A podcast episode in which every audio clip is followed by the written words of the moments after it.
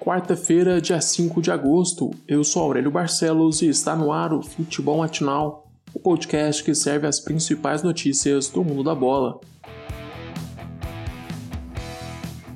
O Ceará é campeão da Copa do Nordeste. O Vozão repete o feito de 2017 e vence o Bahia na final da Lampions League. Com a vantagem de 3 a 1 do primeiro confronto, a equipe de Guto Ferreira optou por um jogo mais conservador para controlar os ataques do tricolor baiano. Estratégia que deu certo. A equipe de Roger Machado pouco criou na partida. O gol da vitória saiu num contra-ataque do Vozão, em que Leandro Carvalho só rolou para Kleber balançar as redes do estádio de Pituaçu. O centroavante foi um dos destaques da final, marcando nos dois jogos. O Ceará agora é bicampeão da competição com um título a mais que o rival Fortaleza.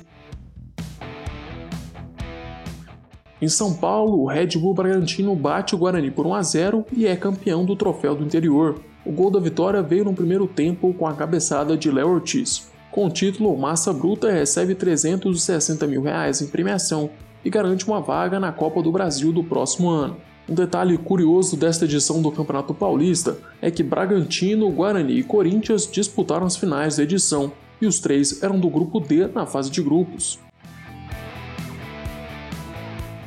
Hoje, às nove e meia da noite, tem Corinthians e Palmeiras pela final do Campeonato Paulista.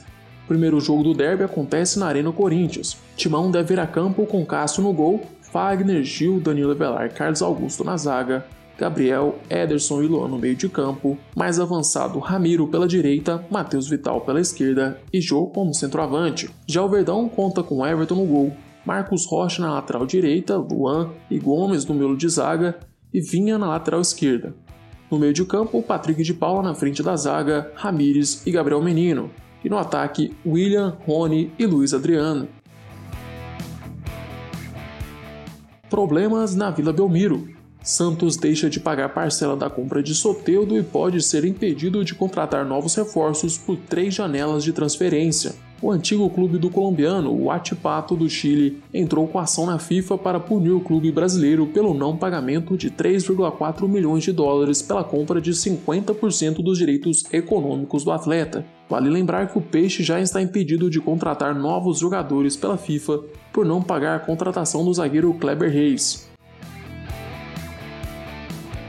De São Paulo para Porto Alegre, o Grenal 426, que decide a final do segundo turno do Galchão, vai ser realizado hoje às 9h30 da noite na Arena do Grêmio. E D'Alessandro está fora do jogo. Ídolo colorado foi punido pelo TJD com duas partidas de suspensão e multa de 5 mil reais pela má conduta no fim do último Grenal. O técnico do Inter, Eduardo Cudete, também havia sido denunciado, mas não foi julgado, pois o clube conseguiu um acordo com o TJD do Rio Grande do Sul.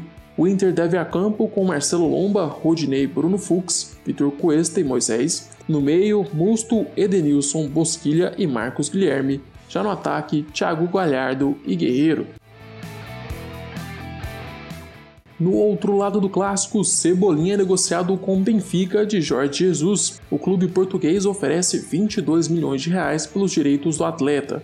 Só que o tricolor gaúcho entende que o jogador vale mais do que isso. Outro interessado em Cebolinha é o clube inglês Everton, que também ofereceu valores parecidos aos do Benfica. Renato Portaluppi deve escalar Vanderlei no gol, Vitor Ferraz na lateral direita, Jeromel e Kahneman como dupla de zaga e Guilherme Guedes na lateral esquerda. No meio de campo, Michael, Matheus Henrique, Alisson, Jean-Pierre e Everton Cebolinha. Mais avançado, Diego Souza. Agora vamos para o nosso giro internacional. A Liga Europa está de volta. Confira os jogos de hoje, válidos pelas oitavas de final da competição. A 1h55 da tarde, o Shakhtar Donetsk recebe o Wolfsburg. O primeiro jogo do duelo ficou 2 a 1 para o time ucraniano. No mesmo horário, o Copenhague tenta reverter o placar de 1 a 0 contra o Istambul. Às 4 horas da tarde, o Manchester joga em casa contra o Lask. Os Diabos Vermelhos venceram o primeiro duelo por 5 a 0. Inter de Milão e Getafe também se enfrentam às 4 horas da tarde. Mas diferente das outras partidas, este vai ser um confronto de jogo único. Quem vencer se garante na próxima fase. Na Itália, Dybala é eleito o melhor jogador atuando no país. O argentino bateu chuteira de ouro Ciro Immobile e CR7. Ronaldo, aliás, ficou de fora da seleção do campeonato, mesmo marcando 31 gols. O ranking foi definido a partir de dados estatísticos das plataformas Stats Perform e Neco Sports. O levantamento levou em conta os jogos do Campeonato Italiano, da Copa da Itália e da Supercopa. Chegamos ao fim deste episódio. Eu, Aurélio Barcelos, volto amanhã com mais futebol matinal para vocês. Eu te espero aqui às 6 horas da manhã. Até mais.